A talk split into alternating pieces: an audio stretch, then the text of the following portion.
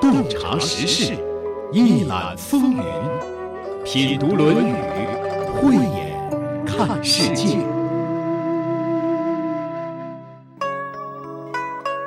准备这一期节目的过程中，我想起了郭德纲，没错，就是说相声的那一位，还想起了侯耀文。郭德纲是侯耀文的弟子，在郭德纲最困难、最受非议的时候，侯耀文力排众议，把郭德纲收到门下，举办了隆重的收徒大礼。从此，侯耀文视郭德纲为子，做了好吃的就唤儿子过来。郭德纲视侯耀文为父，恭敬有加，总是高阶远迎，时常彻夜清谈，不眠不休。侯耀文英年早逝，郭德纲痛哭流涕，他为师傅偿还债务，为师傅的女儿讨得公道。这份来自民间最朴素、最珍贵的师徒之情，今天想来依然觉得感动。说到这里，似乎开始理解了中国的那句老话：“一日为师，终生为父。”在我们中国的古老文明中，有一种文化叫师承，在师徒间的口传心授、耳提面命中衣钵相传。感受中国传统文化中的师承文化，从这一句话中来领略。这里是山东广播电视台经济广播品读《论语》，我是主持人溪水，节目嘉宾孙立福先生。孙立福先生，中国汉字智慧及古篆书法传奇人，在学习和解读国学经典文化方面颇有造诣，中国关工委公益导师，十年来进行公益讲座数百场。子曰：“二三子，以我为隐乎？吾无隐乎耳。吾不行而不与二三子者，是丘也。”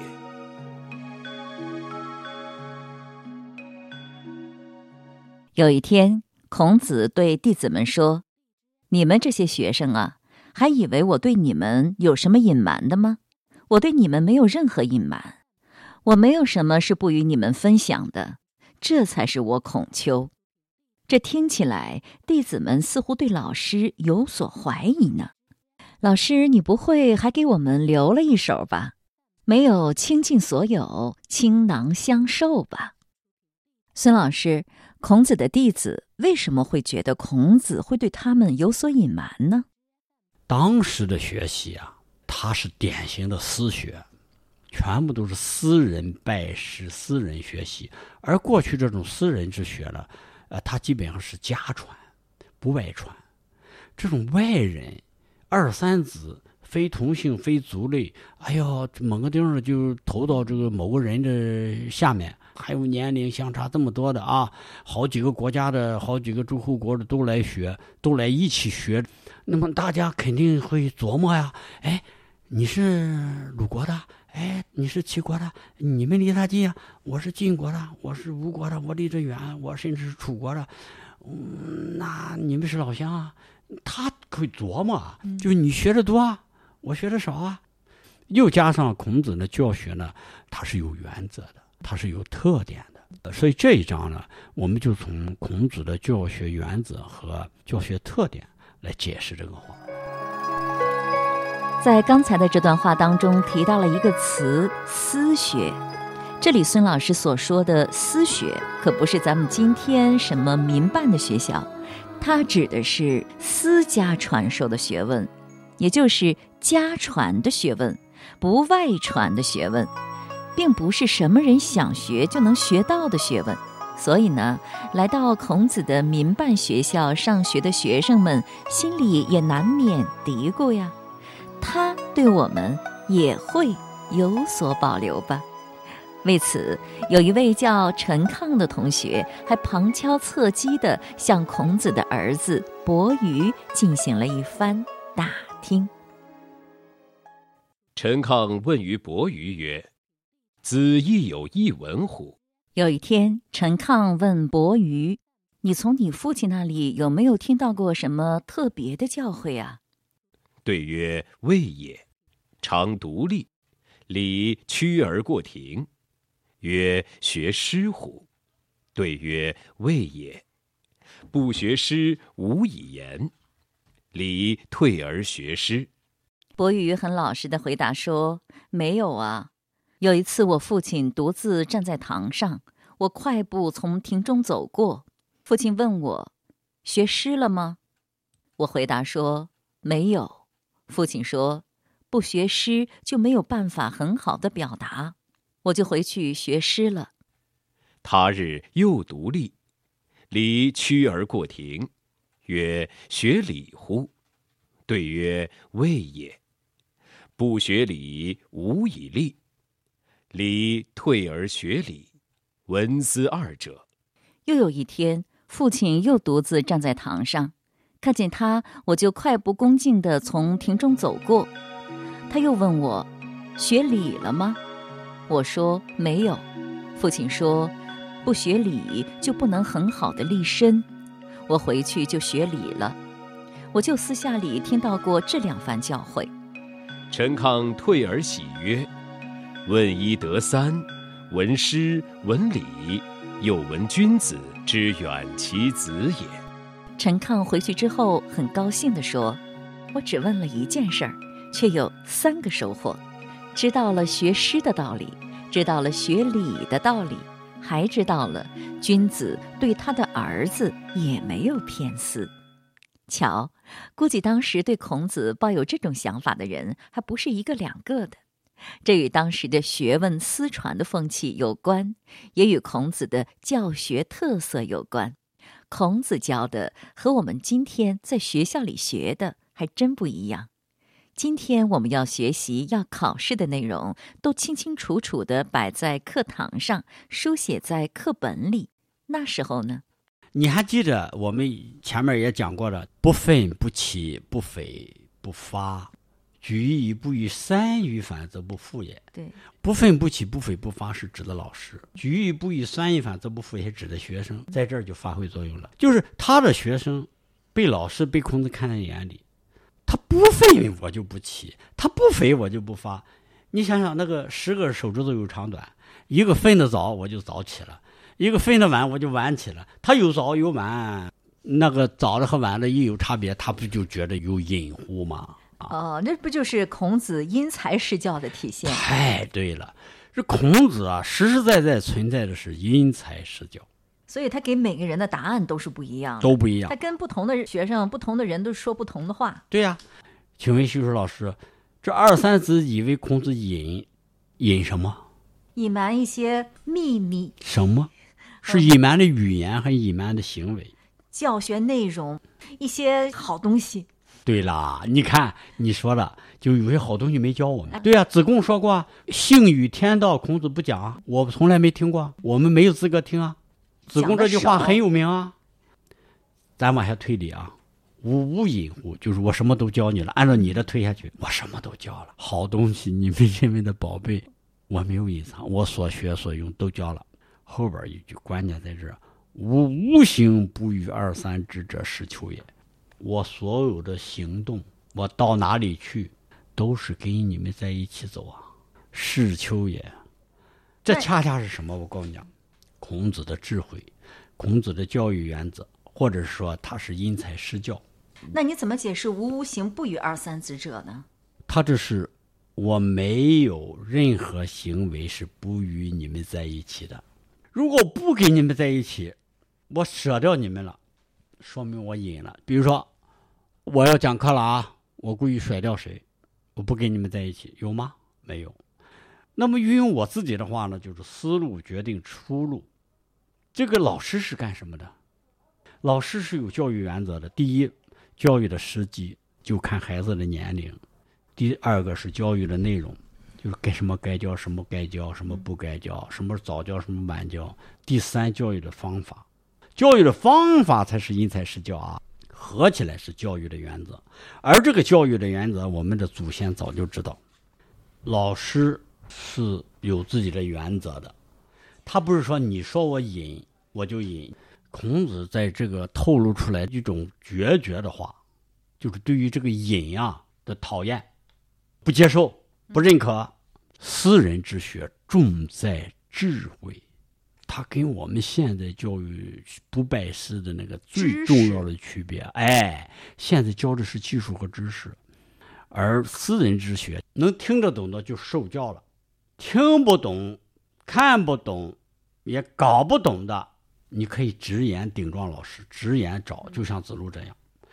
那些直接就看不懂，也听不明白，又闷在心里，不什么都不问，什么都不说的，那也不是孔子给这些学生引了。孔子对任何一个生学生，他的教学、他的指导都没有隐藏着、藏着掖着的啊。齐白石有一句名言：“学我者生，似我者死。”齐白石很多学生啊，他就给他学生说啊。学我的有生路都能画的很好，会有前途。相似一看就是齐白石的画的。死教你的画的什么画法？不是教你来学齐白石的画，他差一个字儿，一个是画法，一个是画。学我画的越画越像齐白石，就叫似我；学我的画法的，能够创新。所以有前途。法，他学的是法。这句话难理解在哪儿呢？就是古今教育的不同。我们生活在当代，都有在学校学习的经历。一般没有学生会觉得老师会留一手吧？那怎么孔子的学生会有这种想法呢？孔门的学问是广大无边、深不可测的道。这个“道”字一出，就让人觉得有点悬吧。能学到或者说悟到什么程度，与每个同学个人的资质与勤奋程度是密切相关的。老师就一个，孔子；同学有很多，同一个老师在不同的学生心中常常是完全不同的。套用那句常用的话。一千个人心中有一千个 Hamlet。举个例子，有一年，孔子一行被困在了陈、蔡两国之间，前行不能，又后退不得。这个历史背景我就不介绍了，说起来复杂。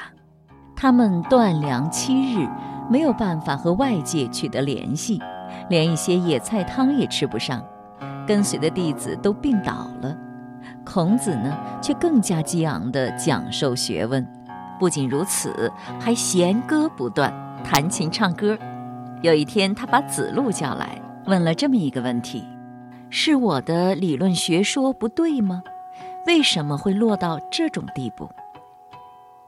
子路呢，心直口快，他心中不快，脸上就显露出来，说：“君子不应该受到困厄。”难道是老师您还不够仁德，人们因而不相信我们吗？难道是老师您还不够睿智，人们因而不让我们前行吗？而且，仲有我以前听老师您讲过，行善的人，上天会降给他福祉；作恶的人，上天会降给他灾祸。如今老师您积累德行，心怀仁义，这样做很久了。为什么还会处在这种穷困的境地呢？瞧，这种想法其实挺正常的。我觉得换了我们也会这么想。子路这么一番话之后，孔子不着急也不生气，不慌不忙地给他讲了一番大道理，说：“仲由啊，你还不明白，我来告诉你：如果仁义的人必定会被信任，那么伯夷、叔齐就不会饿死在首阳山了。”如果睿智的人必定被任用，那么王子比干也就不会被剖心了；如果忠心的人必定会得到回报，关龙逢就不会遭到刑杀了。你以为只要好心劝谏就必定被听从吗？如果是这样的话，伍子胥也就不会被杀害了。能不能遇到明主是由时势所决定的。有没有才德，那是个人决定的。君子学识渊博，谋略深远，而没有碰上好时运的有很多，哪里单单就我孔丘一个人呢？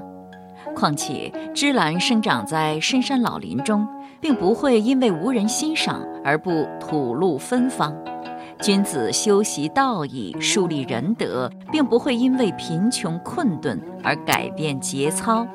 做或者不做，是我们能够把握的人事；生或者死，那就是命运了。晋国重耳称霸的雄心萌生在他逃亡曹国、魏国的时候；越王勾践称霸的雄心萌生在他被围困于会稽的时候。因此，身居下位却没有忧虑的人，理想就不会高远；生活长期安逸的人，志向就不会广阔。说完这么一番话，子路就退了出去。孔子和他弟子的这段对话记录在《孔子家语》中，句句掷地有声，那就是一篇慷慨激昂的演讲稿。所以在这里就不惜长篇大论，好好的给大家说一说。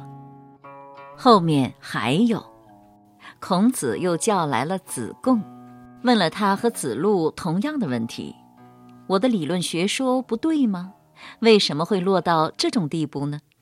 子贡说：“老师，你的理论学说博大精深，所以天下的人不能接受您啊，人家都搞不懂呢。”为什么不把您的主张稍稍降低一下标准呢？面对子贡的疑惑，孔子又会怎么说呢？他非常耐心地对子贡说了这么一番话：“端木赐啊，一个好的农夫擅长播种，但不一定都能够收获；一个好的工匠巧于制作，不一定每次做的都能够符合他人的心意。”君子研习自己的理论学说，主次分明，有条有理，不一定就会被人们接受。你如果不研修完善自己的学说，却只求被人接受，端木赐，你的志向不广阔呀，你的理想也不高远啊。瞧，孔子说的多好，直至今天依然能够鼓舞人心，是吧？颜回又进来了，孔子也问了同样的问题：“我的理论学说不对吗？为什么会落到这种地步呢？”颜回是这样说的：“您的学说博大精深，致使天下人都不能接受您。虽然这样，老师您还是不断的实践推广它。世人不任用我们，是各国统治者的耻辱。老师您有什么忧愁的呢？虽然不能被接受。”但这样却更显出了您的君子本色。孔子听了高兴啊，没有人不喜欢被理解、被懂得呀。知音在这里呢。其实我这样揣测孔子的心理，应该还是小了。我想孔子应该是为人间正道后继有人而高兴吧。孔子感叹地说。讲的有道理呀，严氏家的小伙子，你如果家大业大，我真愿意给你做管家呀。这可不是孔子的客套话，孔子是发自肺腑的赞许颜回呀。从孔子和他的弟子们谈论的内容来看，你发现没？孔老师传的是什么呢？您感受到的是什么呢？哎，说到这里，我觉得孔子的思想状态非常像像什么？你感觉到了吗？非常像咱们中国共产党人的初心使命，是吧？孔子是一个非常有理想信念的人，他的理想信念影响了两千多年来中国知识分子的使命担当与家国情怀，直到今天。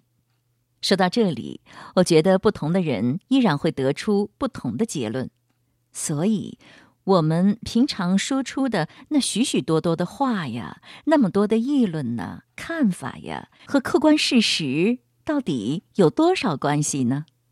你瞧，连孔子最亲近的得意弟子都未必看得懂孔子，何况他人呢？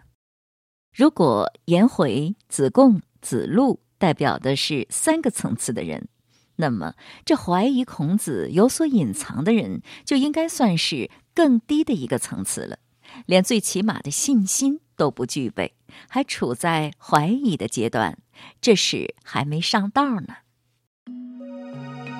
子曰：“二三子以我为隐乎？吾无隐乎耳。吾不行而不与二三子者，是丘也。”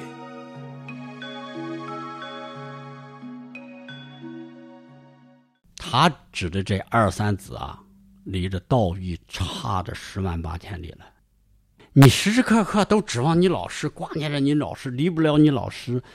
孔子用这个隐和不隐，说的是背后的，教的是智慧。我教的是道义，教的是大道，教的是义。那能学到学不到，在学生。对了，子贡说的那句话，我从来没说。子不言什么，性与天道。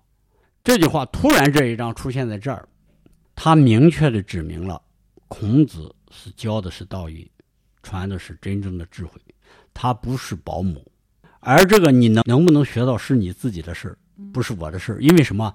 我无形而不与二三子，就是我天天会跟你们在一起，你们还以为我隐，那说明什么？说明你们什么都没学到啊，你们自我没悟啊，你还得靠老师来度啊。他那二三子们还天天挂着老师来，哎，有什么隐瞒我们的吗？你听听，这个意味着孔子身边的学生是有层次的，孔子的教的传道，孔子的教学原则都在这里面。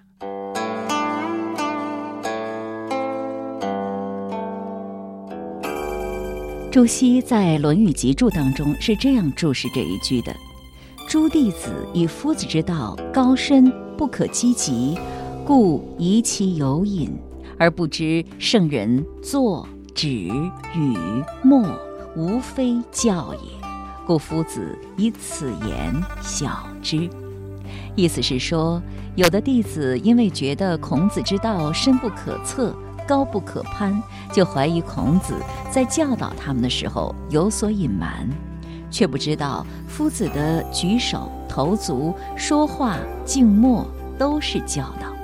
也就是说，孔子这里的教育不仅仅是语言灌输、书本学习这两种，日常的身教更为重要。而一些弟子却还不了解这些，没有听到就认为老师没有教。不知道更多的学问就在日常待人接物的生活细节中，这就看个人的体悟、领会和用心了。所以，不是说整天就端坐在那里，老师讲，学生听，记笔记才是学。咱现在的学校教育是这样，可追随孔老师的学习不是这样的。老师生活的点点滴滴皆学问，这就是孔门传承儒家学问。不仅学知识，更要学做人。不仅有口传，还要有心授，那是为人处事的大学问。说到这里，我就仿佛感觉到孔子在对自己的学生们说：“同学们啊！”父子，我对你们是完全敞开的，哪里会有什么隐藏呢？而且我们一天到晚总在一起，这也是随时随地都在教你呢，都在传道啊。至于你们能学到多少，关键在于你对我有没有信心，看得懂看不懂呢？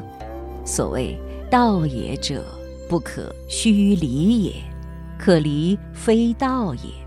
我的心是不会有一刻离开道的，我的一言一行都在实践道、传递道，这就是莫羡乎隐，莫显乎微呀。